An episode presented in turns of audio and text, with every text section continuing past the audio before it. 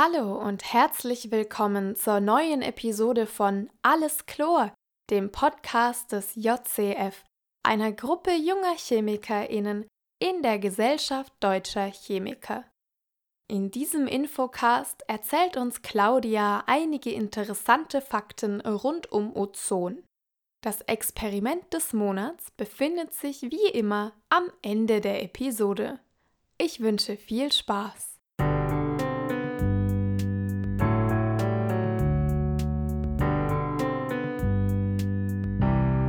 Der JCF Podcast. Obwohl die meisten ChemikerInnen im Labor nie mit Ozon in Berührung kommen, ist es dennoch ein Stoff, der es immer wieder auch in die breiten wirksamen Medien schafft. Spätestens dann jedes Jahr, wenn Sommer auf der Südhalbkugel der Erde ist und das Ozonloch über der Antarktis saisonal bedingt wächst. Vor allem den Menschen in Australien macht dann das Loch im natürlichen Sonnenschirm der Erde zu schaffen. Aber lasst uns zuerst mal klären, was Ozon chemisch betrachtet überhaupt ist. Das Ozon ist ein O3-Molekül und damit eine Modifikation elementaren Sauerstoffs. Die drei Sauerstoffatome sind dabei mit einem Winkel von 117 Grad miteinander verbunden. Beide OO-Bindungen haben dieselbe Bindungslänge von 128 Pikometer und eine Bindungsordnung von 1,5. O3 ist dadurch ein perfekt symmetrisches Molekül. Bei einer Temperatur von minus 111 Grad Celsius kondensiert es zu einer tiefblauen Flüssigkeit. Bei Standardbedingungen ist es gasförmig und hat einen charakteristischen intensiven Geruch, der an den typischen Schwimmbadgeruch erinnert und schon bei 0,01 Parts per Million wahrnehmbar ist. Der Name Ozon kommt übrigens auch von genau dieser Eigenschaft. Das griechische Verb ozein heißt riechen. Auch wenn ihr noch nie bewusst mit Ozon in Berührung gekommen seid, kennt ihr den Geruch möglicherweise vom Drucken in einem Copyshop. Kopierer und Drucker sorgen nämlich häufig für erhöhte Ozonwerte in Innenräumen. Ozon entsteht in Bereichen hoher elektrischer Spannung. Bei Ozongeneratoren im Labor ist das auch ein absolut gewünschter Effekt. Im Labor wird Sauerstoff oder sauerstoffreiches Gas durch ein hochenergetisches elektrisches Feld geleitet. Freie Elektronen hoher Energie sind dann in der Lage, die OO-Bindung des Sauerstoffs zu brechen und dadurch hochenergetische Sauerstoffatome zu bilden. Ozon O3 entsteht dann aus einer Reaktion des Sauerstoffatoms O mit einem Sauerstoffmolekül O2. Einen Laborozongenerator werdet ihr übrigens nachher noch im Einsatz hören, nämlich bei unserem Experiment des Monats mit Erik und Charlotte. Seid gespannt. In Kopierern und Druckern kann sich ein solches elektrisches Feld durch die Bild- oder Fotoleitertrommel bilden. Dies ist eine rotierende Walze, die mit einer Beschichtung versehen ist. Bei Beginn des Druckprozesses lädt sie sich elektrostatisch auf und ionisiert sich so. In diesem elektrischen Feld kann sich aus dem Luft Sauerstoff Ozon bilden. Moderne Geräte produzieren allerdings nur noch sehr geringe Mengen an Ozon. Während die Bild- oder Fotoleitertrommel in alten Geräten mit Hilfe eines Drahtes ionisiert wird, der unter hoher Spannung steht, geschieht das in modernen Geräten durch Bürsten oder Rollen.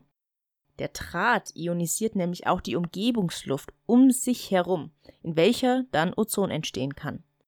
Bei Rollen oder Bürsten geschieht die Ionisierung durch den direkten Kontakt mit der Bild- oder Fotoleitertrommel. Die Umgebungsluft wird so nicht ionisiert und deshalb kann kein Ozon entstehen.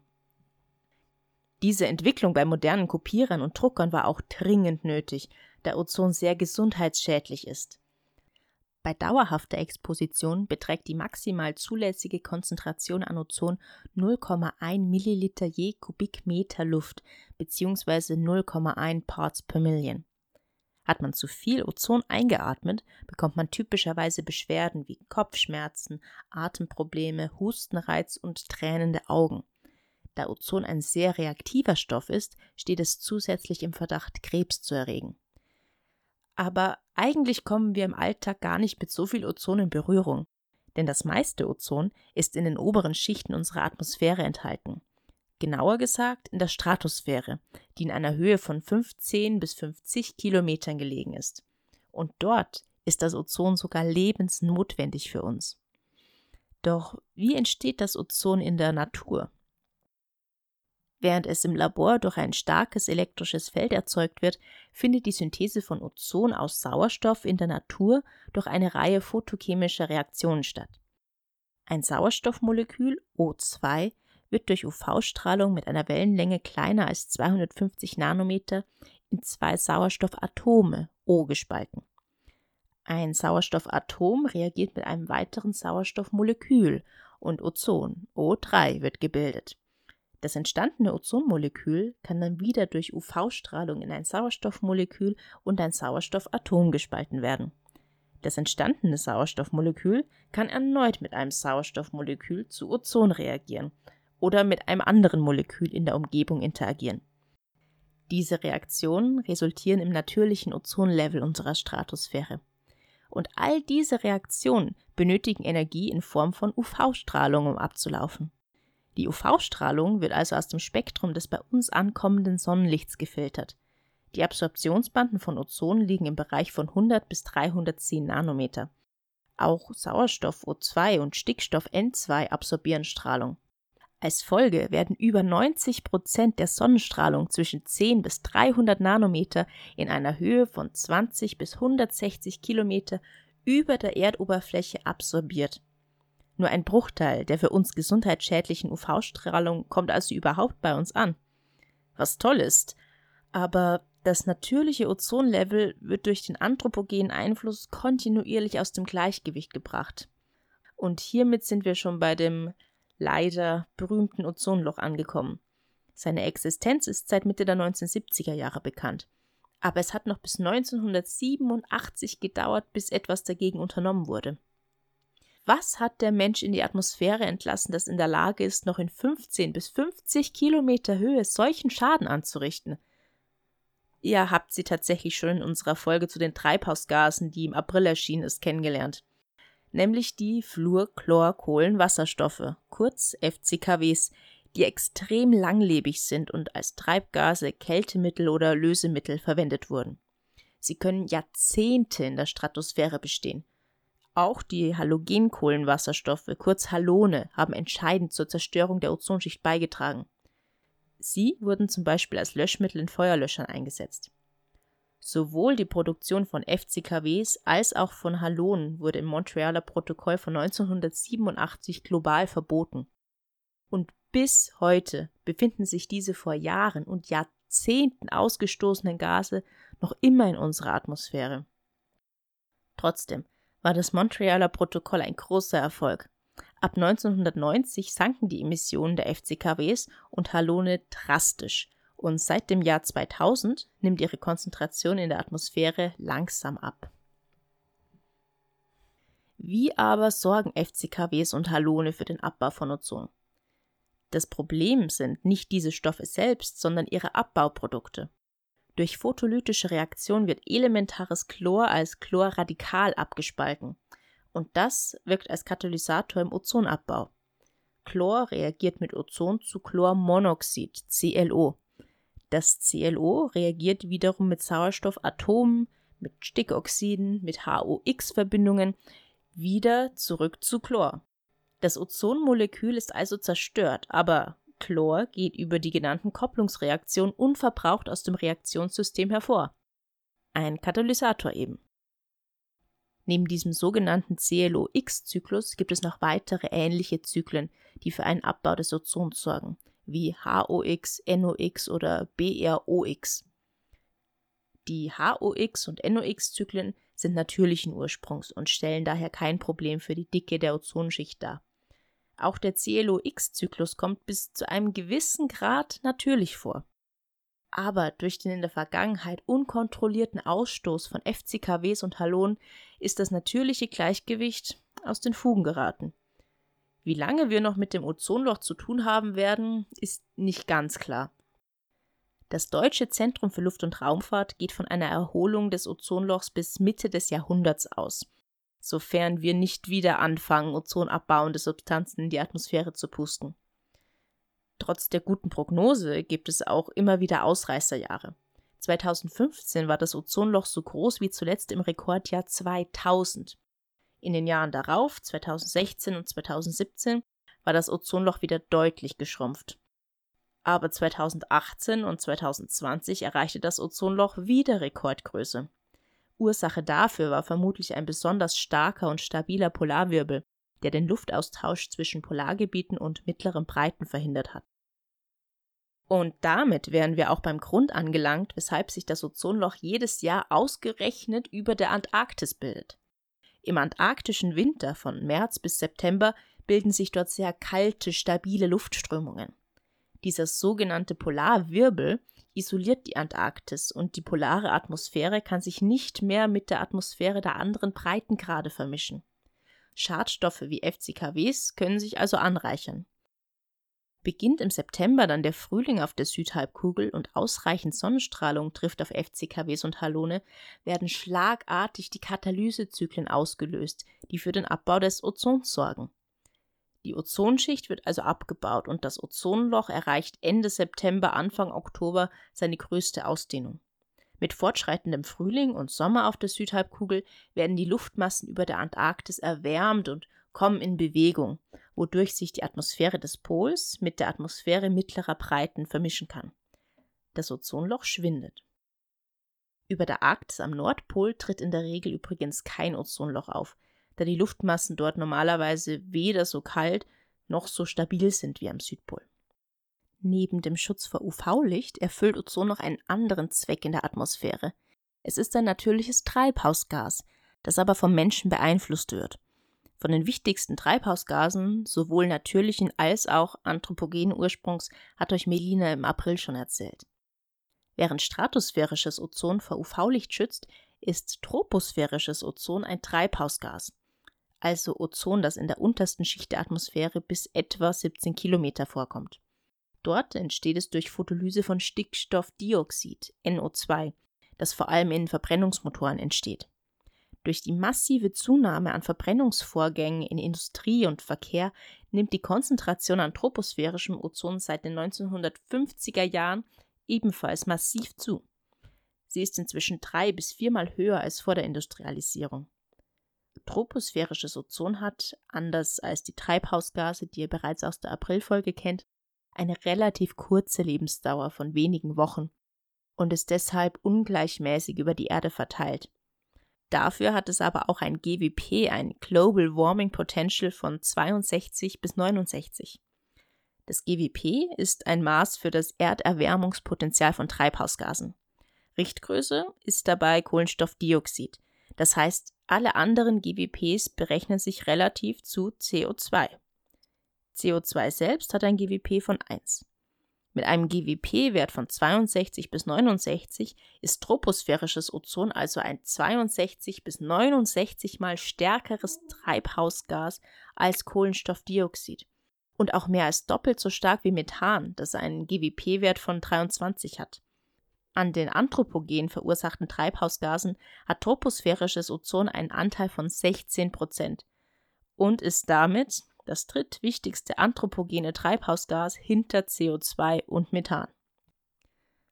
Abgesehen von den Langzeitfolgen durch den Klimawandel kann troposphärisches Ozon auch sehr kurzfristige Folgen für den Menschen haben. In zu hoher Konzentration ist es ein Reizgas, das unsere Atemwege angreift und entscheidend am Sommersmog beteiligt ist, der bei besonders starker Sonneneinstrahlung vorkommen kann. Dieser Sommersmog ist ein Schadstoffgemisch aus photooxidierten Stickoxiden und flüchtigen Kohlenwasserstoffen. Und wie vorhin schon erwähnt, wird durch Photolyse aus Stickstoffdioxid Ozon. Wir Menschen leiden dann vor allem unter gereizten Augen und Schleimhäuten und sind körperlich weniger leistungsfähig und sogar Pflanzen leiden an zu hohen Ozonkonzentrationen in der Troposphäre. Häufig zeigen sich Verfärbungen auf ihren Blättern, der Wuchs wird beeinträchtigt und biochemische Prozesse wie die Photosynthese werden gestört. Es kann zu Ernteverlusten kommen, langfristig könnten ganze Ökosysteme gestört werden. Zum Thema Sommersmog jedoch gibt es Erfolge zu verkünden. Die Ozonspitzenkonzentrationen haben im Vergleich zu den 1990er Jahren deutlich abgenommen. Grund dafür ist die Abnahme der Emissionen der Ozonvorläufersubstanzen, also Stickoxide und flüchtige organische Verbindungen. Die strikte Verschärfung der Emissionsgrenzwerte bei Kraftfahrzeugen und die Einführung von Abgaskatalysatoren waren trotz der Abgasskandale der letzten Jahre ein Riesenerfolg. Auch für Industrieanlagen wurden schärfere Emissionsauflagen beschlossen. Ein paar Beispieldaten dazu. Zur Beurteilung der Gesundheitsgefährdung durch Ozon gibt es mehrere Grenzwerte. Wenn die Ozonkonzentration im Mittelwert einer Stunde bei mehr als 180 Mikrogramm je Kubikmeter liegt, muss die Bevölkerung informiert werden. Körperlich eingeschränkten Personen wird dann geraten, anstrengende Betätigung im Freien zu meiden. Überschreitet die Ozonkonzentration 240 Mikrogramm je Kubikmeter im 1-Stunden-Mittelwert, wird Ozonalarm ausgelöst und die gesamte Bevölkerung sollte auf anstrengende Betätigungen im Freien verzichten. Nach Daten des Bayerischen Landesamts für Umwelt musste dieser Alarm aber zuletzt an drei Tagen im Rekordsommer 2003 ausgelöst werden. Seitdem wurde an sehr heißen und sonnigen Tagen nur ab und an der Informationsgrenzwert von 180 Mikrogramm je Kubikmeter überschritten. Außerhalb des Labors müsst ihr euch also keine Gedanken um die Gefährdung eurer Gesundheit durch Ozon machen. Und auch im Labor kann euch bei Arbeiten unter Beachtung von notwendigen Sicherheitsvorkehrungen eigentlich nichts passieren. Und die Arbeit mit Ozon lohnt sich.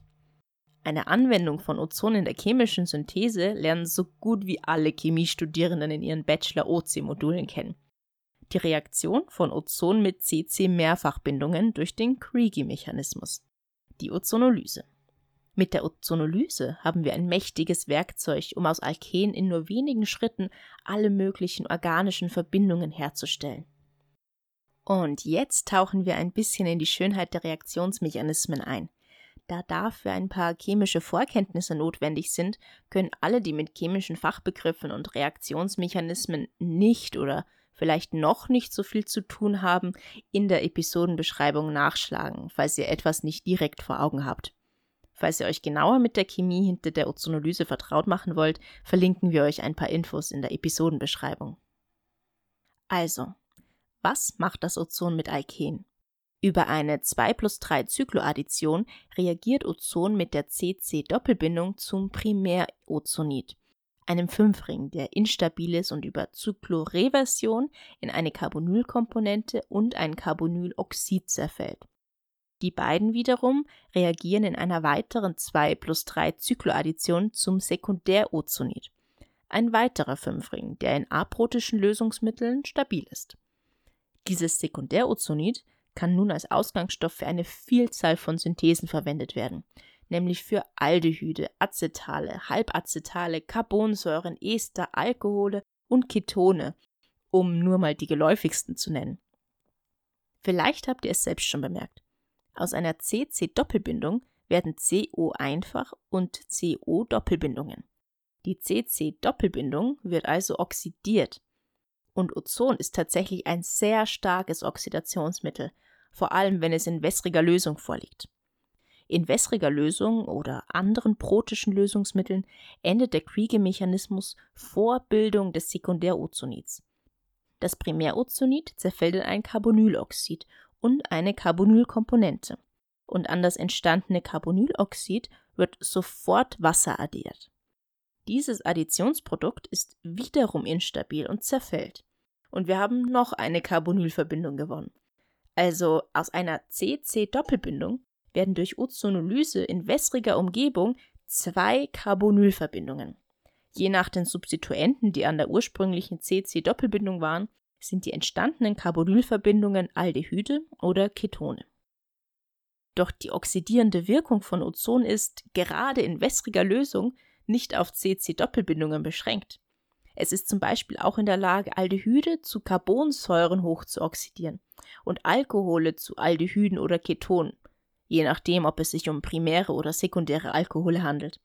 Auch mit Aminen reagiert es und mit Ethern und so vielen weiteren oxidierbaren Verbindungen. Und dabei ist das Ozon nicht die einzige Spezies mit Oxidationskraft. Sobald das Ozon mit Wasser in Berührung kommt, reagiert das O3-Molekül mit OH- und eine Reihe verschiedener Reaktionen startet. Neben dem Ozon werden HO2-Radikale und OH-Radikale gebildet, die ebenfalls stark oxidierend wirken. Diese starke Oxidationskraft des Ozons macht man sich nicht nur im Labor zunutze. Ozon ist ein tolles Bakterizid, das zum Abtöten von Bakterien zum Beispiel in Schwimmbädern und auch zur Trinkwasseraufbereitung genutzt wird. Meistens wird stattdessen aber immer noch Chlorgas verwendet. Und das trotz der Gefahr, dass Chlor mit organischen Verunreinigungen im Wasser zu gesundheitlich bedenklichen chlororganischen Verbindungen reagieren kann. Chlor hat gegenüber Ozon aber den Vorteil, dass es längerfristig antibakteriell wirkt. Ozon reagiert ja auch mit dem Wasser selbst, baut sich daher verhältnismäßig schnell ab und hat deshalb nur eine sehr begrenzte Wirkdauer. Gerade im Hinblick auf die Fähigkeit des Ozons mit so vielen verschiedenen Substanzen reagieren zu können, ist es aber ein vielversprechendes Mittel zur Reinigung von Abwässern, die herkömmliche Kläranlagen nicht mehr bewältigen. Abwasserreinigung ist ein komplizierter Prozess und die Herausforderungen dabei wachsen. Das Problem hier sind Pharmazeutika und dabei vor allem Antibiotika. Inzwischen gibt es mehr als 20 Antibiotika-Wirkstoffgruppen. Mehr als genug, möchte man meinen. Aber es gibt auch immer mehr antibiotikaresistente Keime und Bakterien, die gegen viele der standardmäßig verwendeten Antibiotika immun sind. Die gefürchteten multiresistenten Erreger, oft pauschalisiert als Krankenhauskeime bezeichnet, gehören dazu. Es gibt viele Maßnahmen, mit der die Zunahme der Antibiotikaresistenzen bekämpft wird darunter die gemeinhin bekannte, aber oft ignorierte Regel, die Antibiotikapackung bis zum Ende aufzubrauchen, um sämtliche Krankheitserreger zu töten. Überlebende Bakterien nämlich können eine Resistenz gegenüber dem Antibiotikum entwickeln und diese Eigenschaft weiter vererben. Das ist ein natürlicher Evolutionsprozess und kann nur durch die vollständige Abtötung der behandelten Bakterienkolonie vorgebeugt werden. Aber selbst wenn wir die Vorschriften einhalten, sorgen wir allein schon durch den Konsum von Antibiotika dafür, dass sie in die Umwelt gelangen. Denn Antibiotika werden von Mensch und Tier nur zum Teil abgebaut. Den Rest scheiden wir aus, in die Kanalisation. Die Kanalisation endet in der Kläranlage, wo Techniken angewandt werden, die nicht dafür ausgelegt sind, Antibiotika zu eliminieren. Antibiotika gelangen so in unsere Umwelt und die Entstehung resistenter Keime und Bakterien wird begünstigt. Und hier kommt endlich wieder unser Ozon ins Spiel. Denn Ozon wird wegen seiner hohen Reaktivität gegenüber vielen Stoffklassen als vielversprechendes Mittel in der Abwasseraufbereitung gehandelt. Insbesondere um Antibiotika aus den Abwässern zu eliminieren. Zahlreiche Publikationen beschäftigen sich mit der Reaktivität von Ozon gegenüber verschiedensten Antibiotika und auch anderen Medikamentengruppen, die in unsere Umwelt gelangen, welche Reaktionsmechanismen dabei ablaufen und in welcher wässrigen Umgebung es wohl am besten klappen wird. Verschiedene realitätsnahe Versuche mit Abwässern aus der städtischen Kanalisation oder mit Krankenhausabwässern lieferten bereits vielversprechende Ergebnisse. Ein Beispiel in einem 2014 in Water Research erschienenen Paper von Lee Kovalova et al. wurden die Abwässer eines Krankenhauses der Stadt Baden in der Schweiz mit Ozon behandelt. Den Forschenden ist es gelungen, fast 100 Prozent aller Verunreinigungen durch die Medikamente Diclofenac, ein entzündungshemmendes Schmerzmittel, Lidocain, ein örtliches Betäubungsmittel, und des Antibiotikums Sulfamethoxazol zu entfernen. Alle getesteten Pharmazeutika-Konzentrationen nahmen durch die Behandlung des Abwassers mit Ozon ab.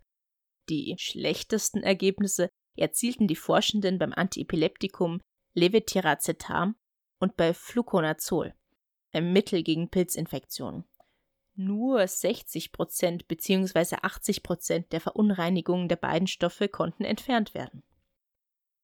Wir sehen also, Ozon ist als natürlicher UV-Blocker in der Stratosphäre lebensnotwendig für uns. In der Troposphäre kann es uns als Reizgas manchmal belasten und es ist super vielfältig in seinen Einsatzbereichen, sowohl in der chemischen Synthese als auch möglicherweise bald in der Abwasseraufbereitung. Wir werden sehen, wie sich das entwickeln wird. Bald vielleicht wird kein Chlorgas mehr zur Wasseraufbereitung verwendet. Und wenn wir dann die MitarbeiterInnen im Klärwerk fragen, ob hier alle Desinfektionsschritte mit Chlor geschehen, bekommen wir möglicherweise die Antwort: Alles Chlor? Nö, alles Ozon. Vielen Dank, Claudia. Und damit übergebe ich an Erik und Charlotte für das Experiment des Monats.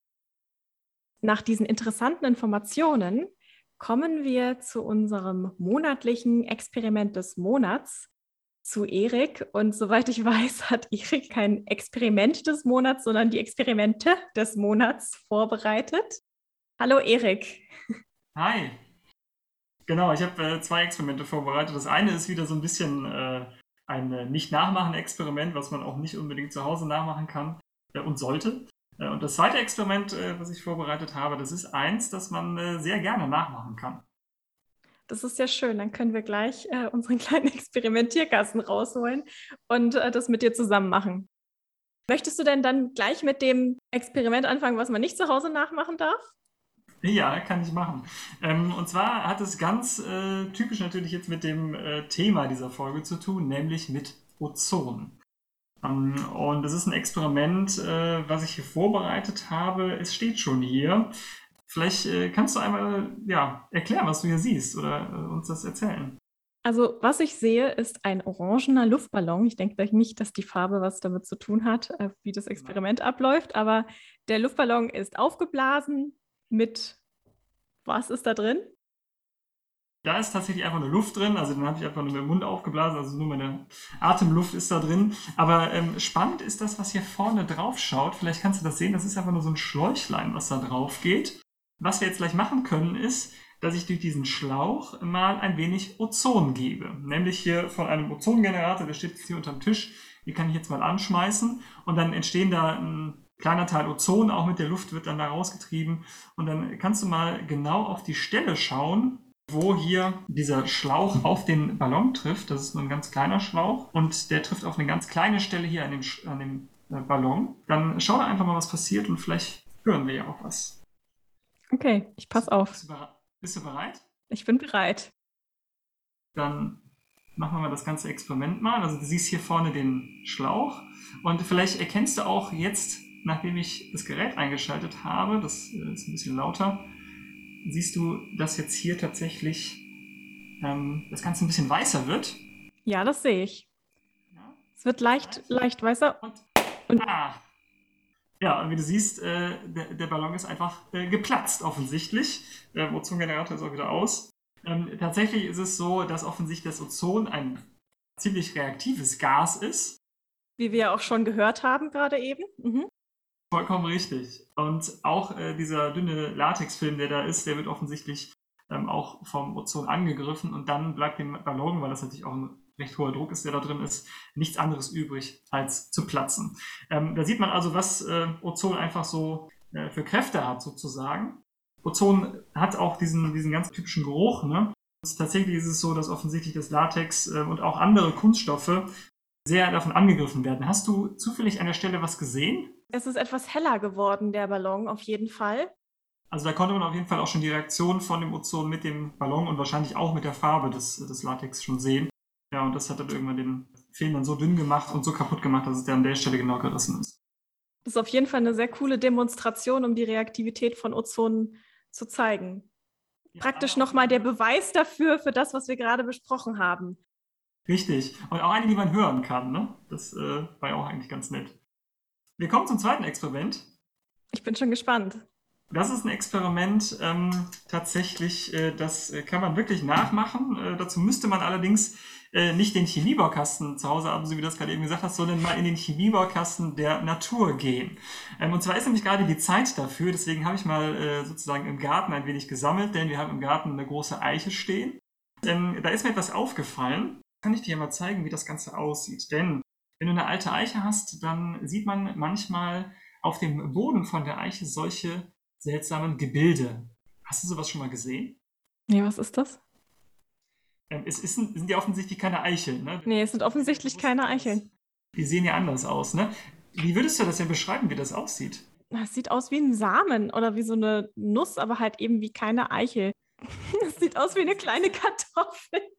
Genau, wie eine Kartoffel oder wie so, wie so ein verschrumpelter Apfel. Ne? Mhm. Äh, wie so ein verschrumpelter Apfel. Und das sind tatsächlich sogenannte Galläpfel. Ach, ähm, interessant. Und äh, wie die entstehen, ist auch total faszinierend. Weil ähm, es gibt nämlich die sogenannte Gallwespe. Und wenn du ganz genau hinschaust, dann siehst du, dass hier auch Löcher drin sind. Und mhm. hier kommt dann die Gallwespe raus. Warum? Weil die Gallwespe, die sticht nämlich in die äh, Stiele von der Eiche rein, also in den, mhm. ähm, äh, an Stellen von den Ästen Und äh, der Baum reagiert sozusagen allergisch darauf und bildet sogenannte Gallsäure oder Gallussäure. Und das führt dazu, dass diese wulstartigen Gebilde entstehen. Mhm. Und ähm, die gibt es schon, ja, offensichtlich schon sehr lange. Die hat man auch schon sehr lange gefunden, denn damit kann man ein wenig Chemie machen. Die kann ich dir mal zeigen. Alles, da bin ich jetzt wirklich ist, gespannt. Ähm, alles, was ich machen muss, ist, äh, dass man ein bisschen Wasser löse. Das habe ich hier schon mal gemacht. Ähm, das kann ich auch mal hier rausholen schon mal. Hier war also, habe so einen Geilapfel mal aufgeschnitten. Ich nehme die andere Seite von dem Spatel und habe den mal hier im Wasser schon mal ein bisschen einliegen lassen. Das Wasser hat sich so leicht gelblich verfärbt jetzt. Und äh, dann kann man was anderes machen. Zum Beispiel kann man das auch mal zu Hause ausprobieren, wenn man so einen Gallapfel mal aufschneidet äh, und mit Wasser ähm, das Ganze ein bisschen nass macht und ähm, dann mal einen frischen Eisennagel nimmt, den frischen Eisennagel in den Gallapfel reinsticht und das Ganze mal ein bisschen liegen lässt dann wird mit der Zeit der Eisennagel nämlich schwarz. Das kannst du hier vorne an der Spitze hoffentlich erkennen. Ja, ich sehe es. Er wird ziemlich schwarz. Und äh, was wir da äh, entdeckt haben, sozusagen, oder was wir da hergestellt haben, ist ein Komplex, nämlich ein äh, Eisenkomplex. Und der mhm. ist äh, schon sehr lange bekannt, nämlich schon seit dem 3. Jahrhundert äh, nach Christus, nämlich als Eisengallustinte. Äh, man hat also früher diese Galläpfel gesammelt und hat daraus Tinte hergestellt. Ich kann das mal zeigen. Also ich habe das jetzt hier drin ne? und tröpfel jetzt mal einfach so ein bisschen äh, Eisen. Eisentri Eisentrichloridlösung. Genau. Und du siehst, wie das Ganze richtig schön schwarz wird. Und äh, diese Eisengallustinte, die wurde halt sehr oft verwendet und wird heutzutage immer noch verwendet, weil sie eben relativ dokumentenecht ist. Und auch große Staatsverträge werden heute immer noch mit dieser Tinte unterschrieben. Und zum Beispiel auch die ähm, amerikanische Unabhängigkeitserklärung, die ist auch mit dieser Tinte geschrieben worden. Also, was man sozusagen einfach mal zu Hause finden kann, einfach mal genau darauf achten, das sind diese seltsamen Äpfel. Ich finde auch sehr interessant, dass die entstehen, weil sozusagen die Wespe einfach mal in den Ast reinsticht. Ne? Also das ist ja auch total cool irgendwie, dass Biologie sozusagen darauf reagiert äh, und dann die, die, Eiche diese seltsamen Äpfel hier bildet. Was ich besonders cool finde, ist, dass wir jetzt praktisch drei, mindestens drei Disziplinen in einem Experiment zusammen ja. verbunden haben. Wir haben jetzt ein bisschen Chemie, wir haben auf jeden Fall Biologie und wir haben auch ein bisschen Geschichte noch gleichzeitig verbunden miteinander. Ja, ja, das ist eine sehr gute Beobachtung, ja da habe ich da gar nicht so über nachgedacht, ne? dass das auch irgendwie geschichtlich natürlich auch sehr interessant äh, ist. Und äh, ich habe das mal hier probiert, ich habe damit mal äh, so ein bisschen geschrieben. Also mit der Zeit wird die auch noch ein bisschen schwärzer, je nachdem, welches Eisen man dazu gibt, ob das jetzt Eisen 2 oder Eisen 3 in dem Fall ist. Das ist also jetzt eine tiefschwarze Lösung, die hier entstanden ist. Und ähm, ja, das ist also Chemie direkt aus dem Garten. Ja, wenn man mal keine Füllfederhalterpatronen mehr haben sollte, kann man. Wenn man ein bisschen Eisentrichloridlösung rumstehen hat zu Hause. Ziemlich cooles Experiment. Vielen Dank. Das finde ich wirklich interessant. Das hat wirklich nochmal so, ja, dass es so einen historischen Hintergrund auch hat. Da sieht man schon, dass Chemie wirklich überall ist und uns auch durch die Zeiten begleitet.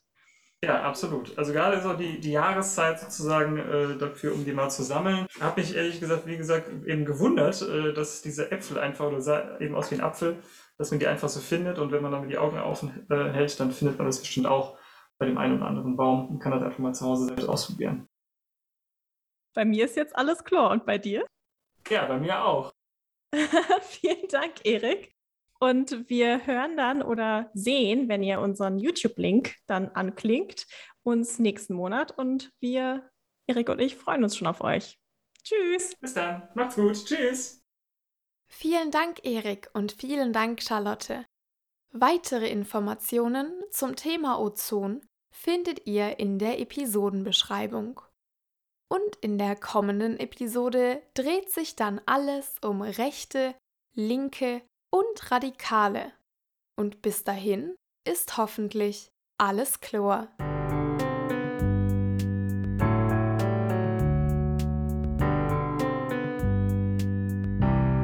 Der JCF Podcast